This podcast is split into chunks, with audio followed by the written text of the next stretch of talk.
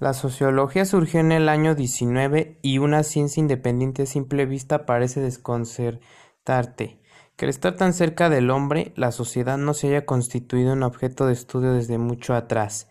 El hombre ha tomado diferentes aspectos de ella para estudiarlo desde ángulos distintos.